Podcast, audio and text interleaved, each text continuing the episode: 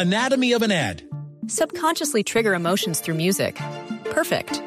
Define an opportunity. Imagine talking to millions of people across the U.S. like I am now. Identify a problem.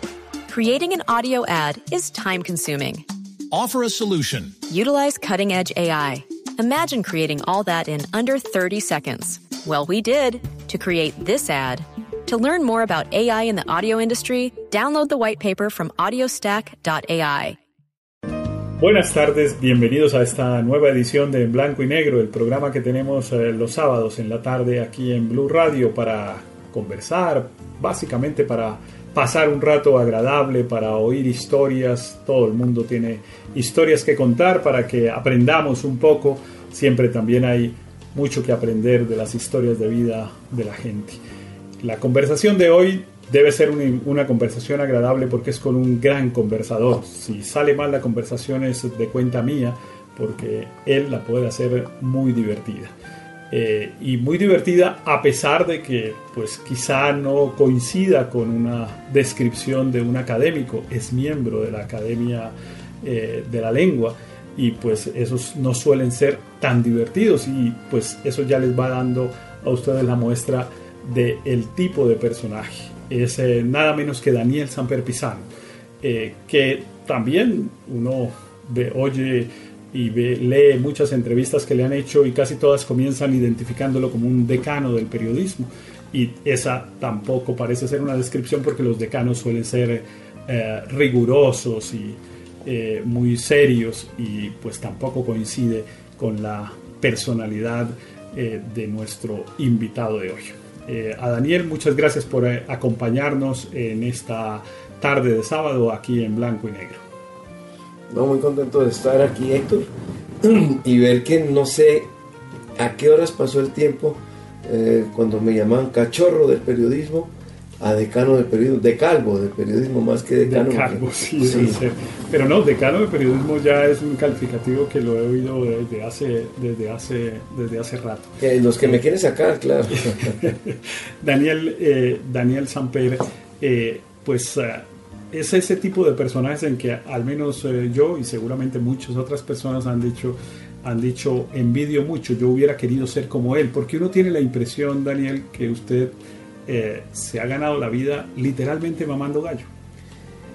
Hombre, detrás de todo eso hay una cantidad de trabajo, de reflexión y de lecturas y, y de disciplina y de madrugadas pero parecería que es mamando gallo. Sí, porque, por ejemplo, eh, efectivamente tiene que haber habido mucho trabajo porque ha escrito muchos libros. Eh, entre otras cosas vamos a hablar de uno que acaba de publicar, pero, pero ha escrito muchos, casi tantos como Otto Morales.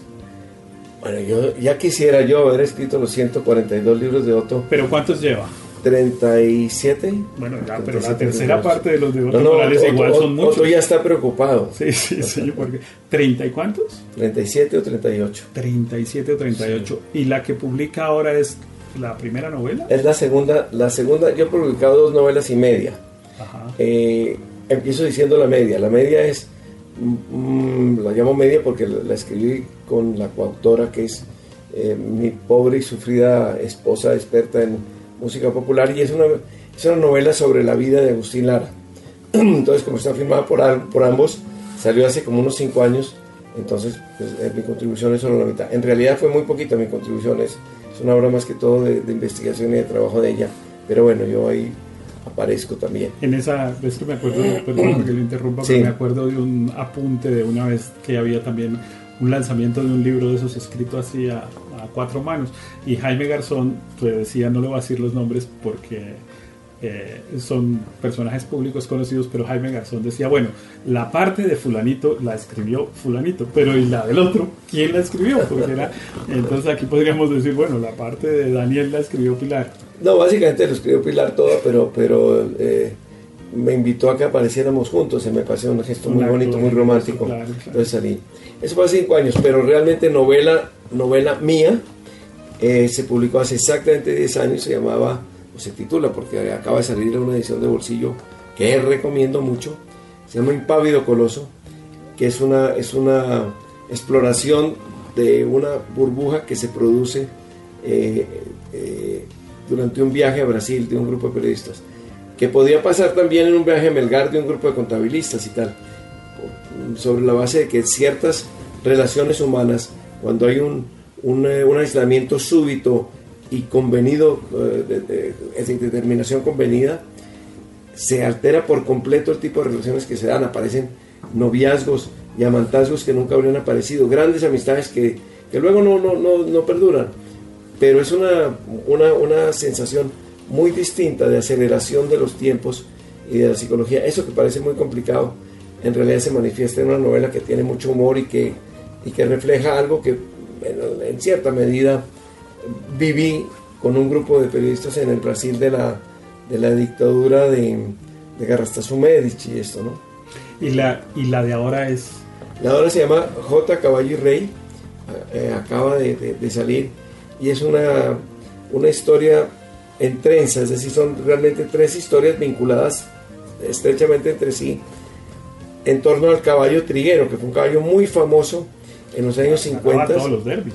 Que ganaba todos los derbis, fue el primero que ganó la triple corona colombiana, eh, un caballo mitad colombiano, mitad francés, porque el, cemental padre, pues evidentemente las madres no son cementales, si usted lo sabe, pues. Sí, sí, sí. Eh, era un caballo muy famoso, Le Volcán, francés, que también dio muchas crías en Colombia.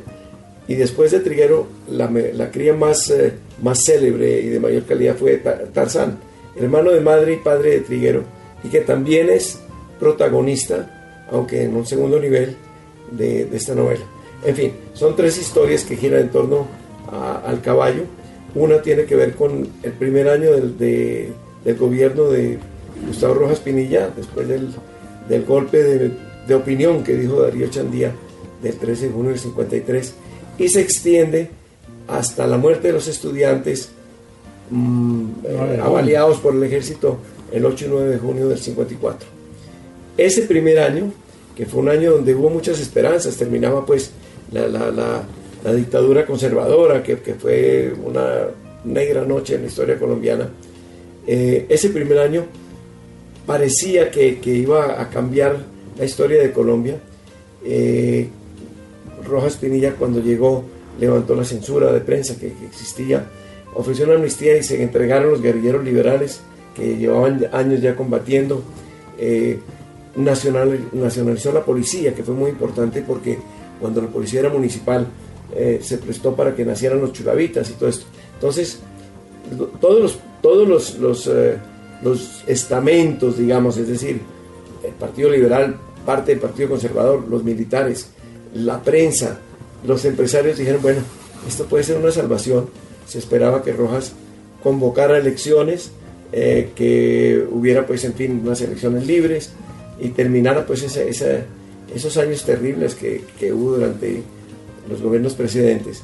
Y ocurre que al primer año, eh, el primer año no se produjeron todas las cosas que se esperaban, no hubo la convocatoria de elecciones y termina el sueño y se convierte en pesadilla el 8 y 9 de julio del Al contrario, convocó una asamblea constituyente para quedarse. Ya estaba convocada cuando ocurre esto. Ese primer año es, el que yo toco. Eh, y aparece allí Rojas Pinilla, eh, caricaturizado, porque yo he pensado que Rojas Pinilla eh, no fue tanto un, sátrapa sanguinario, tanto como un tipo, pobre señor, que era comandante de las Fuerzas Armadas, pero que le cae encima el deber de asumir la presidencia y luego lo rodean pues unos viejos políticos que lo, que lo llevan mal y él se deja llevar evidentemente. ¿no? Y, su, y su yerno, ¿no? Pero eso es posterior, eso, eso eh, cuando del año que yo me ocupo no aparece el yerno, que, que Samuel Moreno. Después pues hay toda clase de historias y de, y de procesos incluso y tal. Pero eso es después. En ese primer año no había aparecido todavía Samuel Moreno. Bueno, pues entonces uno es Triguero, el otro es eh, Rojas. Exactamente. Y el, tercero son dos amigos, eh, dos muchachos, uno que está ocupado, que se ocupa de las cosas más, más elementales y más eh, duras en el hipódromo, es decir, recoger la, la caca de los caballos, bañar a los caballos, echarle seleno, traer las zanahorias que les van a dar y tal. Y que está inspirado en Lucho Garzón, que fue alcalde de Bogotá, porque Lucho sí tuvo esa vida en el hipódromo, Lucho con quien conversé y a quien tengo un gran aprecio, fue un muchacho que quiso ser jinete y para ser jinete se vinculó a las labores más, más elementales del, de, eh, que, se, llevan a cabo en las pesebreras. Y el amigo de él es de otro nivel social, que es el hijo del, del veterinario. Estos personajes, el hijo del veterinario, el veterinario, parte de Lucho Garzón, no la parte del hipódromo, pero lo demás son todos inventos del autor. Como son inventos, una hija natural de Rojas Pinilla, que es protagonista del, del eh, libro y que no existe, y el eh, amante de ella, que es un ministro, que tampoco existe. Lo que pasa es que ellos encarnan la corrupción eh, más burda y la, y la corrupción de, de, cuello blanco, digamos, encarnan en el ministro. Hay otros personajes que tampoco Pero existen. entonces, no, digamos que no es una novela de humor. Es una novela que tiene mucho humor, no es una novela de humor. Una investigación histórica también. Claro, claro, tiene muchísima investigación histórica con, el, con la condición de que eh, quise ser lo más fiel posible eh, a la historia hasta el momento en que me estorbaba la historia para la novela, entonces yo modificaba la historia. De hecho, las competencias de Triguero yo las, las, las gano en mi novela en un plazo que es inferior al que, al que realmente le tomó ganarlas. Es decir, en el plazo que yo puse no ocurren todas esas carreras, ocurren menos, pero, pero es una novela, no es una obra histórica, no, es, no se le puede mirar como una obra histórica. Ahora, es, novela... ¿es muy difícil escribir una novela? Usted que ha escrito pues tantas otras cosas. Escribir no, escribir a, a, mí por lo menos no me cuesta mucho trabajo porque vivo escribiendo, escribo todos los días de todos los días en mis últimos 50 años he escrito. No, lo que es más complicado es armarla, armarla. Es decir, la, la posibilidad de armarla, los capítulos, ver qué lo que se menciona aquí, lo que aparece aquí tenga que haber sido mencionado antes. Es decir, uno no puede sorprender al lector con, con cosas que no se habían sembrado anteriormente, que los personajes tengan, tengan su propia eh, fuerza, que, que, los personajes en un momento dado cojan la novela y la lleven a, hasta el final, ¿no? Ese es el secreto, yo creo, de una buena novela es eso, que los personajes asuman la novela y la lleven, que uno solo lo esté acompañando, ¿no? Pero es decir, hay una serie de cosas, de, de normas, de, de, um, reglas que hay que seguir, ¿no?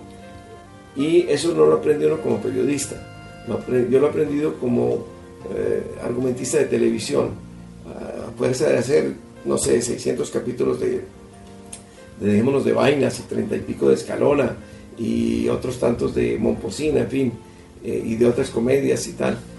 Eh, adquiere uno cierta habilidad y aprende ciertas cosas que yo en buena parte las aprendí por Bernardo Romero Pereiro, que fue mi, mi profesor y mi compañero en, en estas materias, para armar las historias. De manera que hay un proceso de, eh, que nace cuando uno tiene la imagen de qué quiere contar. Es decir, yo quería contar algo con Triguero y con la época de Triguero. ¿Y por qué llegó a Triguero? Básicamente llegué por una imagen que, que me ha acompañado desde, desde, niño, que es esa del caballo, que es muy popular y que era nuestro héroe. héroe. Es fácil tener como héroe un futbolista, un ciclista, Shakira, en fin, un, un rockero, un cantante vallenato. Pero un caballo. Pero un caballo. Y sin embargo, en esa época ese caballo era tan popular o más que los futbolistas y tan popular como Ramón Hoyos, que era el gran ciclista de la época y tal. Y en la novela exagero y pongo que además era competencia con, con, el propio presidente. No era tanto así en la vida real, pero eso no importa, esto es una novela, sí, sí, entonces claro. se trata de armar un rollo, una historia donde hay muchas cosas que son ciertas y hay cosas que, que son ciertas pero están contadas como si fueran mentiras. Bueno, vamos a hacer una primera pausa en esta conversación que estamos teniendo eh, con Daniel Samper Pisano, nuestro personaje de hoy en blanco y negro.